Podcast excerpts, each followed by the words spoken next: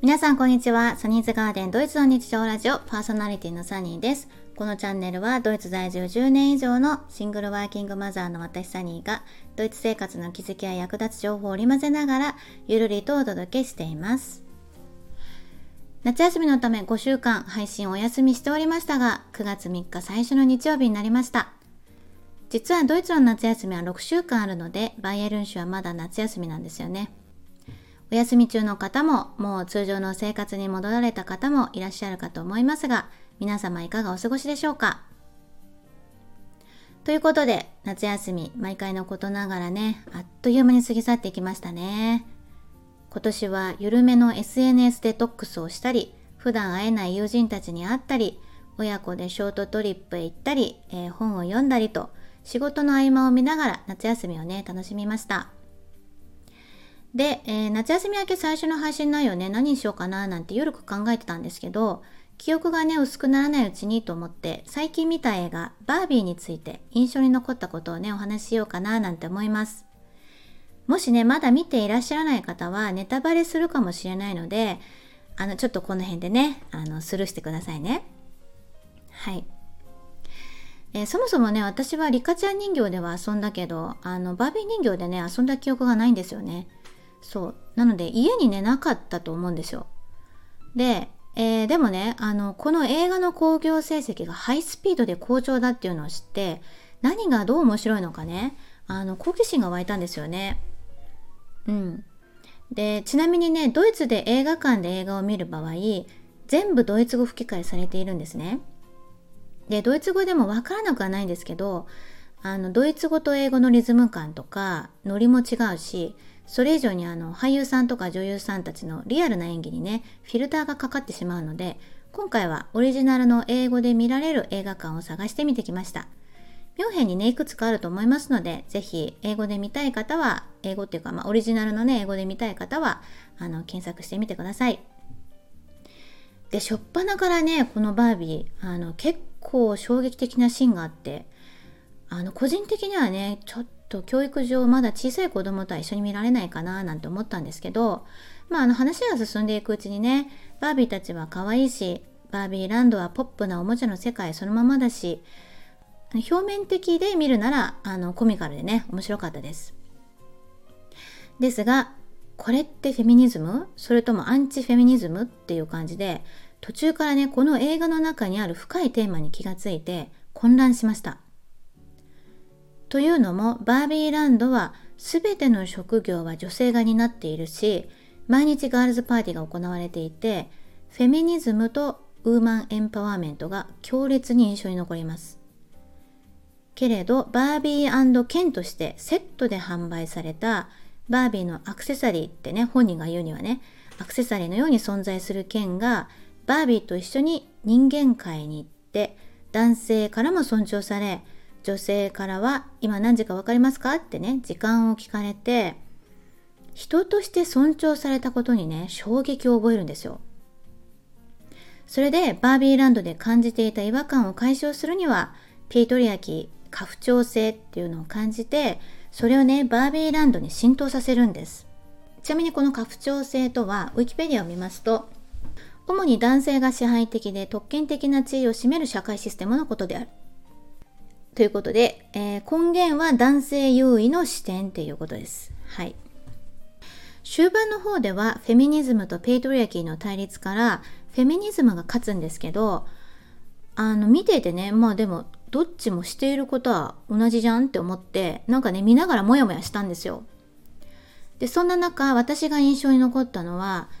一応バービーのボーイフレンドとしてセットで販売された、えー、ライアン・ゴズリング扮するバービーケンのケンは人間界へ行く前にアイデンティティを喪失していたことなんですね。これってね自分の経験に置き換えて考えてみるとよくわかるんですけど例えばドイツ人と結婚してドイツ語がわからないままドイツに移住した日本人の女性である私はこのケンの気持ちがねわかるわけですよ。そう。ちょっと笑っちゃうかもしれないんですけど今思うとね。ドイツ人の妻になった私はドイツ人の夫とセットになりその夫がのびのびと暮らせる Deutschland に行ってドイツってドイツ語で Deutschland って言うんですけどその夫が住み慣れた国のルールに従い妻として母として世間一般的な良き妻良き母になれるように日々努力しました。市役所へ行ってもスーパーへ行っても、えー、最低限の挨拶はされても今何時か分かりますか？って話しかけられたこともなくって、まあ、あの言葉の壁もあってね世間話ができなかった時期もありました。私は私という個人ではなくドイツ人の妻というねその背景にあるアイデンティティが結構重くってそれに押しつぶされていたんですよね。もうねこれはねあの20年くらい前の話になるんですけれども当時の私は強烈なアイデンティティクライシスに陥っていたことをこの剣の描写から過去の自分が重なってびっくりすることにね涙腺が緩んだんですよ。なんかうるってしちゃって。うん。それで私はその後もろもろあって離婚を選択することになるんですけど一度は嫌になったドイツェランドに再移住して10年以上住んでいますがあの時のアイデンティティクライシスは自分とは何か自分の幸せとは何かっていうことにね気づかせてもらえるきっかけだったなって思うんです。ちょっとねバービーの話とは若干ずれるかもしれないんですけれども過去のそういう自分とね重なった部分がありましたでバービーの話に戻ると最後にねあの本人曰くバービーのアクセサリーとして存在していた剣は剣は剣でいいそして、えー、完璧に完全な存在だったバービーは人間界の不完全さを経験して不完全でもいいっていうねシーンがあったと思うんですよ。でこれも私は私でいい。良き妻良き母でなければいけないっていうね。自分の中の呪縛も解放していいって思ったあの過去の自分とね重なりました。そう。自分に不足しているものに目を向ければ不足感しか味わえなくてどん底に落ちるんですよね。本当はすでに自分の中に存在意義が十分あることに気がつけないんですね。ちなみにこの映画の中のフェミニズムと patriarchy の対立もひいてはアンチフェミニズムに対しても個人的には反対も賛成もないです。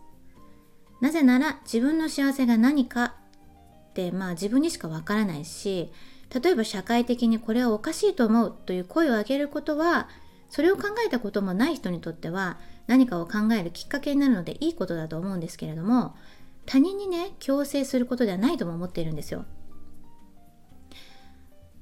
それから自分の幸せが何か自分の価値観が何かについてもっとよく知ってその幸せだと思っていたことが社会的な概念から来ていないかとか、まあ、悪く言えばね社会的や、まあ、周りの人たちからの、まあ、思い込みだったりとか洗脳ではないかっていうのを客観的に観察することは必要だなっていうのもね改めて感じました。